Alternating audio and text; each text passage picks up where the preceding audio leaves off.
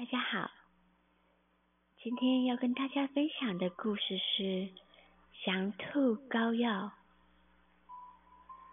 急速奔驰在大草原的兔子，宝石般的眼睛，金光闪闪，甚是可爱，但却不失犀利与执着。耳朵犹如一对锐利的镰刀，隔去空气中的一切阻力，犹如一对飘扬的旗帜，发出胜利的号召。兔子前肢虽小，但却精干有力；后肢虽大，却完全克服了笨重。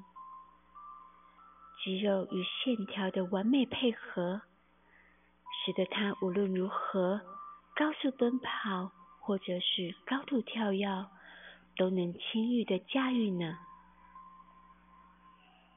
一三零零精品瓷器作品。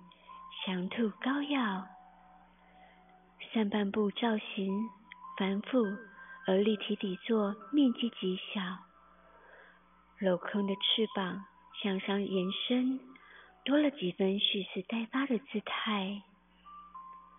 后肢细细带出肌肉线条，只有一脚尖站在云端，其头重脚轻的造型，在高温下。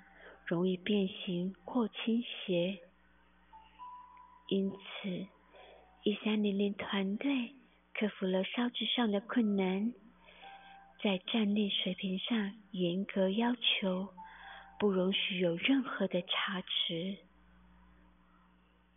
以上是今天为大家介绍的品牌故事，希望您会喜欢。